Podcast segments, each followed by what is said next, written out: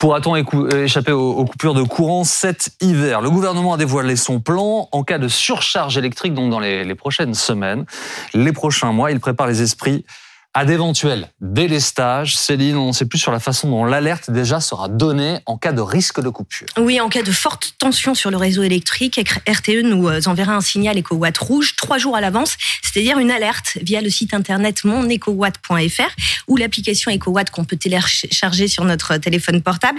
Alerte qui sera également relayée euh, dans les médias. Alors alerte rouge, ça veut dire diminuer votre consommation électrique pour éviter la coupure.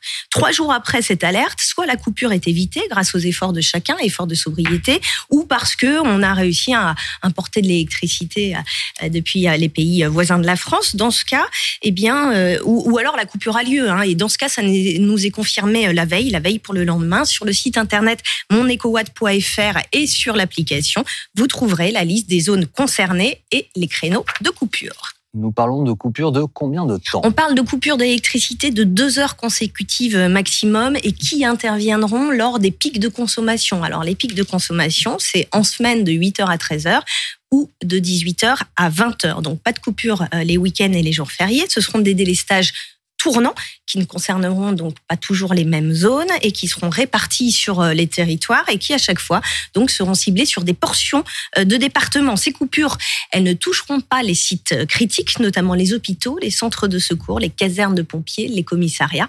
On va écouter le porte-parole du gouvernement, Olivier Véran. On n'est pas en train de dire aux Français on est en train de dire aux Français que s'il fait, je sais pas, 5, 6, 7 degrés de moins au mois de janvier que les mois de janvier habituels, et que donc on est obligé de puiser beaucoup dans les réserves d'électricité pour se chauffer. S'il y avait des tensions sur la ligne, on ne laissera pas des situations critiques arriver, et donc on est dans l'anticipation. Et de toute façon, on invite à la sobriété énergétique. Le président de la République l'avait demandé, la première ministre aussi. Le petit effort, c'est de dire si à 19 heures, tout le monde n'allume pas sa plaque de cuisson en même temps, où tout le monde euh, ne se sèche pas les cheveux en même temps. Enfin, les, appareils qui consomment beaucoup d'électricité, si on décale un peu à, 19h45 ou à 20h, ça passe. Il n'y a pas de sujet. Donc, le porte-parole du gouvernement qui dit, je le cite, on n'est pas en train de dire aux Français qu'il va y avoir des coupures, on anticipe. Quel est le niveau du risque? Alors, on va commencer par les signaux positifs. Écoutez, Sophie Mérité, elle est maître de conférence en économie à l'université Paris-Dauphine. Le remplissage des stocks euh, de gaz en France est assez élevé. Nous utilisons du gaz pour produire de l'électricité, donc c'est plutôt une bonne nouvelle.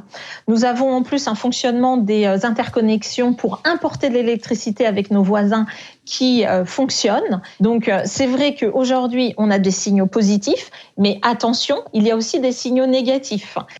Et les signaux négatifs, c'est notamment la production d'électricité nucléaire qui est au plus bas euh, en France. Écoutez Sharon Vachebrot, journaliste aux échos et en charge des questions énergétiques. On a des réacteurs qui ont été touchés par de la corrosion avec des travaux plus longs et beaucoup de grèves, des grèves qui ont retardé les travaux. Donc moins de nucléaire, une météo incertaine, des imports incertains. On a pourtant quelques bonnes nouvelles, mais qui viendront pas compenser. On a un peu plus d'eau, un peu plus d'hydroélectricité que prévu. On a du gaz, euh, mais on n'a pas assez de nucléaire. mal aux yeux. Et puis surtout, surtout la grosse inconnue, c'est le froid. Plus les températures baissent, plus la consommation d'électricité augmente. On le voit sur ce graphique qui retrace la, la consommation électrique depuis la fin du mois d'octobre et ce qui pourrait tendre la situation cet hiver, ce sont les pics de froid. D'ailleurs, c'est ce qu'exprime le gouvernement dans la circulaire qui a été envoyée au, préfet cette semaine, la nécessité de recourir à cette mesure, donc au, délestage, hein, aux coupures de courant, reste fortement liée à l'aléa climatique. Et à partir de quelle température ça devient compliqué? Vous avez entendu Olivier Véran, il dit euh, s'il fait 5, 6, 7 degrés de moins au mois de janvier qu'un mois de janvier euh, habituel, ça pourrait être très compliqué, mais plusieurs experts estime que le risque se présentera avant. Pour Nicolas Goldberg, par exemple, et eh bien même à moins 2 degrés, ça pourrait être tendu. On l'écoute. On a une situation qui est tellement critique sur la production d'électricité en France, que ce soit euh, sur le nucléaire, mais on a aussi tardé dans le développement euh, d'autres filières, notamment renouvelables, que à 2 à 2 degrés en dessous de la normale sur une semaine, eh bien on aura des alertes euh, des alertes au coat. Et pour Sophie Mérité, le système en fait euh, se tendra euh, dès que les températures seront inférieures aux normes de saison. Dès lors que la température sera en dessous euh, des normes habituelles, nous aurons une tension. Comment cette tension sera réglée? Est-ce que par la sobriété et des actes de baisse de consommation, on va dire limités, on arrivera à passer cette tension? Est-ce qu'il y aura des délestages prévus? Est-ce que en baissant la tension, cela sera suffisant? Tout dépendra de combien on descend. On aura une température en dessous des, des normes saisonnières. Dès moins 1 degré, on aura une tension sont magnifiques ces images de Paris. Euh, nous sommes entrés, ça y est, dans l'hiver météorologique hein, euh, depuis la fin de semaine. Quelle sera la période la plus critique? Est-ce que c'est la décembre ou sera janvier, février? Alors pour l'instant, à très court terme, donc dans les prochains jours, il n'y a aucun risque. C'est ce que nous dit RTE, RTE pardon, le gestionnaire du réseau électrique. Non, on n'est pas dans un scénario de coupure à très court terme, même s'il fait froid, même si on est un peu en dessous des normales de saison. Pour ça, le bon indicateur, c'est la couleur du signal EcoWatt. Aujourd'hui, pour les trois prochains jours, ce signal est vert. Et selon RTE, le mois le plus à risque, c'est le mois de, janvier, mais il est difficile de prédire ça avec euh, précision. Il est impossible euh, de prévoir ou il est impossible à dire tant la situation dépend de différentes variables.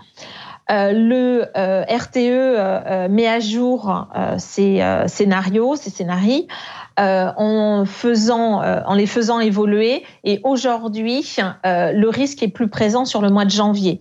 Mais la température, nous n'avons pas encore une claire visibilité sur la température, sur les températures du mois de janvier. Et tout l'enjeu va être d'écraser nos consommations de pointe, donc nos fortes consommations, au moment où nous consommons tous. Et pour vous donner un ordre de grandeur, le gouvernement travaille sur l'hypothèse de 6 à 10 jours de délestage durant l'hiver. Écoutez les précisions de Sharon Vachbrot c'est pas 6 à 10 jours sans électricité. Hein. Mmh. C'est euh, 6 à 10 jours où on pourrait avoir des coupures, ce qu'on appelle des coupures tournantes, qui concernent un maximum hein, de 4 millions de personnes à la fois et sur 2 heures maximum. Bon, ce que nous rappelons aussi évidemment euh, avec force aujourd'hui, c'est que ça, c'est l'ultime recours. Hein.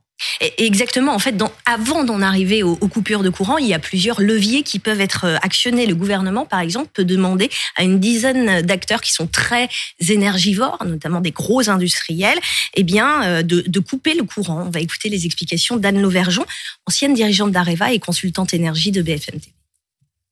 On va demander euh, à, RTE euh, de demander, c'est EcoWatt, de demander à un certain nombre d'industriels euh, de s'effacer, c'est-à-dire d'arrêter leur production pendant un certain temps.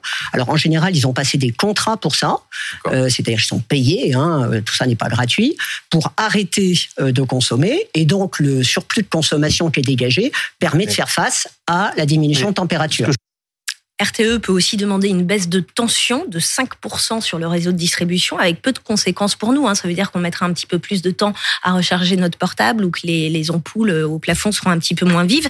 Et puis il y a EcoWatt qui va nous donner la météo de l'électricité avec trois niveaux de couleur. Le vert qui signifie que la consommation électrique est, est normale. Le orange pour prévenir que l'approvisionnement est tendu. Donc il faut privilégier les, les éco-gestes. Et le niveau rouge qui signifie que si la consommation d'électricité ne baisse pas, les coupures seront inévitables. Le niveau rouge, en fait, c'est un signal pour tout le monde, pour euh, nous, les particuliers, pour les entreprises, pour les industriels, pour que tout le monde réduise sa consommation euh, d'électricité, baisse le chauffage, fasse attention à l'éclairage pour justement éviter le délestage. Écoutez Nicolas Goldberg.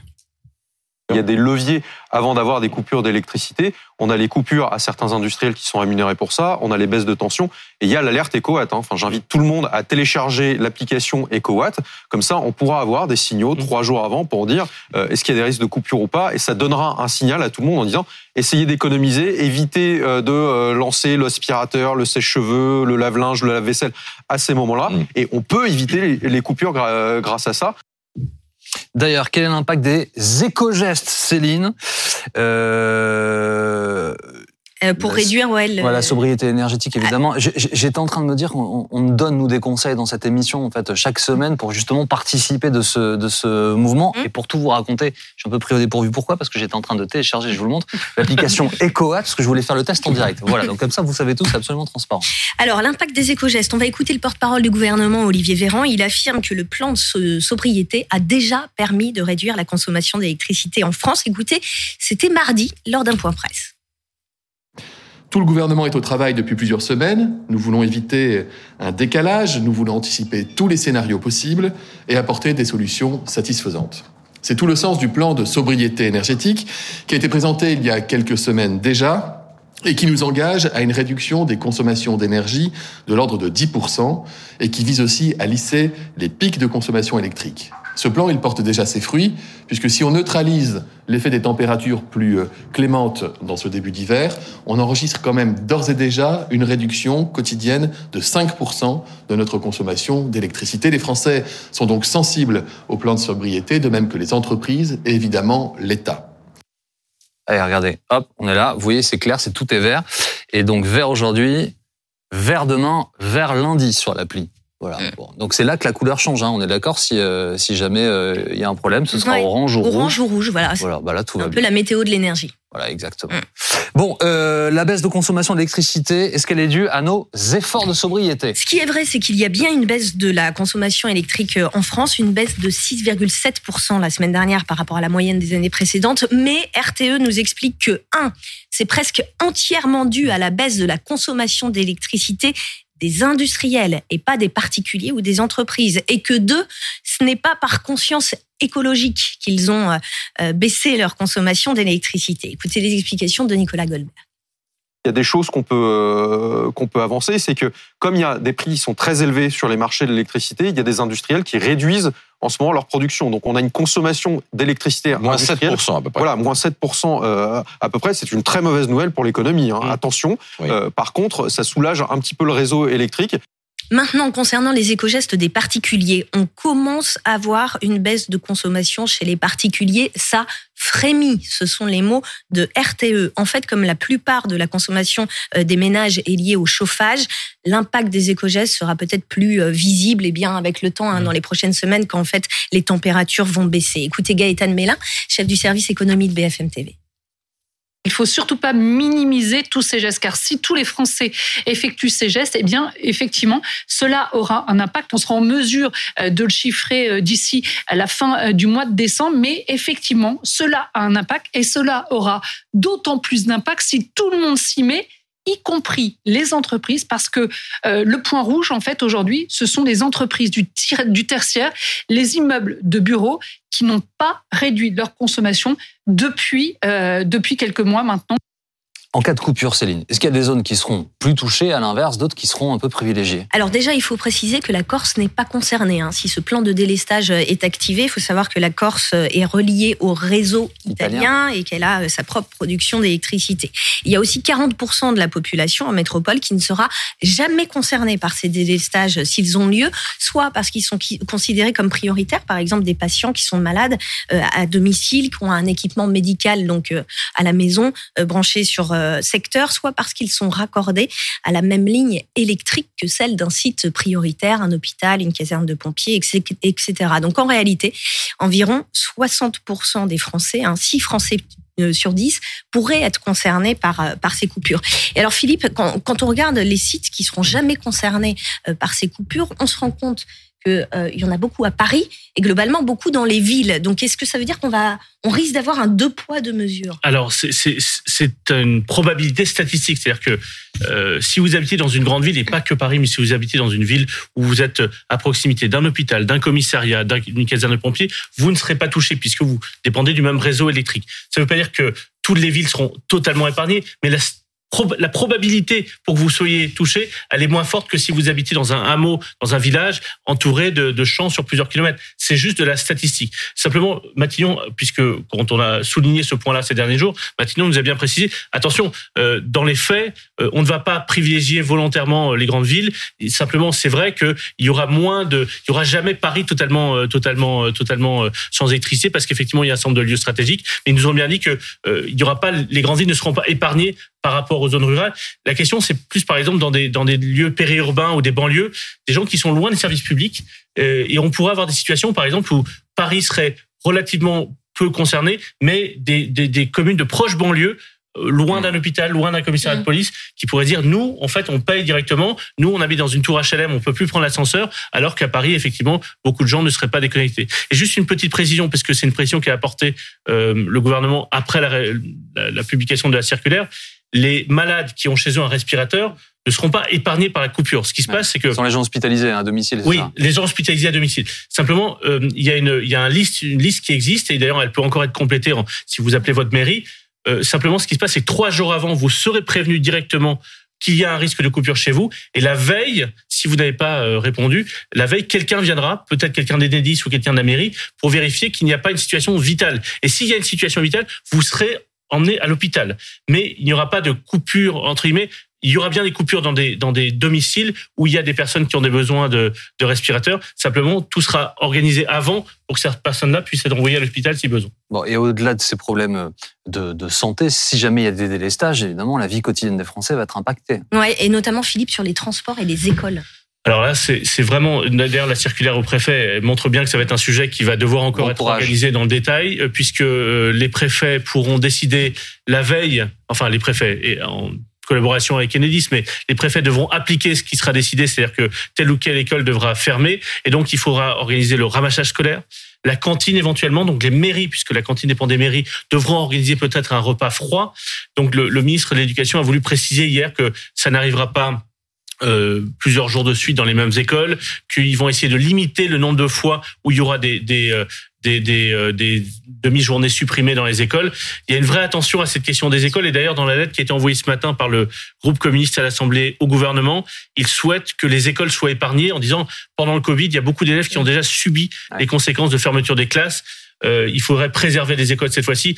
Alors, ce que répond le gouvernement, c'est que si ça a lieu, ce n'est pas sûr que ça ait lieu, ça ne serait que quelques demi-journées pendant l'hiver. Ça ne va pas déstabiliser totalement euh, des mois d'enseignement comme c'était le cas pendant le Covid. Alors justement, Anne-Charlène, ce dispositif de délestage, jusqu'où il peut impacter le quotidien des Français? Est-ce que c'est encadré par le droit? Bien sûr, c'est encadré par la loi, par les règlements. Et il y a d'abord un principe cardinal qu'il faut qu'on rappelle et qui fait écho à tout ce qu'on vient de dire sur les écoles et sur les casernes et les hôpitaux. C'est le principe de continuité Oui. du service public, qui est un principe constitutionnel sur lequel aucun législateur, même en période de crise, ne peut revenir.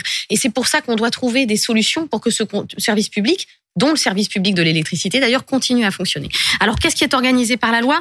En réalité, c'est assez ancien. C'est notamment un arrêté de, de, de 1990 euh, qui prévoit euh, notamment cette liste des usagers prioritaires qui ne pourront pas être coupés ou sous certaines conditions et qui prévoit les délestages. Alors attention, il y en a deux types. Il y a d'abord les coupures d'électricité si vous n'avez pas payé euh, vos factures qui là sont impossibles en période de trêve hivernale, etc. Mais qui sont un autre point de la législation et les coupures pour la sécurité de l'approvisionnement, c'est-à-dire là on est plutôt sur une carence du service en tant que tel, et c'est ce service qui doit être protégé dans sa continuité. C'est exactement le cas que nous avons euh, aujourd'hui. Alors il y a un décret, un, décret qui a été pris en avril euh, 2022 pour provisionner les coupures de gaz au cas où. Pour l'électricité, c'est plus ancien. Euh, C'est notre code de l'énergie, l'article D 321-22, et euh, complété par un article réglementaire 323-36 qui précise bien, en effet, que les coupures, les délestages peuvent avoir lieu, mais il y a euh, cette soupape de sécurité du départemental, c'est-à-dire qu'on essaye de couper le territoire en fonction des zones euh, les plus à risque, notamment pour essayer d'avoir une égalité entre les territoires et une continuité de ce service, on l'a déjà dit. Et aussi, euh, on retrouve la réserve de la sûreté. Donc quand notamment le gouvernement nous dit euh, je n'ai pas tellement le choix d'organiser ces délestages et surtout aussi de privilégier certains riverains des services publics, c'est la loi qui l'organise directement parce qu'en réalité, c'est cette proximité du service public qui fait que c'est possible. C'est aussi pour cela que ces délestages seront équilibrés au niveau national. C'est-à-dire Ouais, que si vous habitez dans un département où il fera plus doux cet hiver, par exemple des départements du, du sud ou de l'ouest de la France, euh, vous subirez exactement le même type de, de, de, de coupure que en Alsace ou en Lorraine où il fait plus froid. Ils, ont, ils vont essayer d'équilibrer au niveau sur le territoire, bien sûr. Exactement, équilibré sur le territoire. Et l'expression qu'ils utilisent, et on a entendu plusieurs ministres l'évoquer, c'est l'expression peau de léopard. C'est au fond le territoire français sera comme cela. Il y aura des petites taches d'endroits préservés, d'endroits coupés. Et c'est pour ça que ils souhaitent, ils proposent, enfin ils disent que on pourra sur l'application EcoWatt rentrer son adresse pour savoir dans son adresse même si on sera euh, coupé ou pas le lendemain, puisque ça va se jouer parfois d'une rue à l'autre. Et je rappelle, c'est- très très important, mais on ne stocke pas l'électricité. Donc en fait, c'est pas du tout. hein, Il y a une réserve, on est en train de l'épuiser. On va, ah non, c'est vraiment les températures, la production. Enfin, c'est vraiment là-dessus que ça se joue. hein. Et ceux qui disent on pourrait penser à des générateurs, mais les générateurs, euh, ça fonctionne souvent au fioul, donc c'est pas non plus une solution très ce sont des solutions très partielles en termes d'usagers, ça absolument. concerne vraiment que des petits quartiers. Et c'est RTE euh, qui s'occupe de ça, c'est le gestionnaire du réseau en France, qui est tout à fait dépendant de facteurs extérieurs, on l'a déjà dit. Si vous tournez sur votre droite, je fais apparaître le général Jérôme Palistrandi. Quelle magie. Bonjour. C'est un de mes multiples talents, figurez-vous, faire de la magie. J'adore. Non, c'est pas vrai du tout. Euh, bonjour Jérôme. Bonjour. Jean-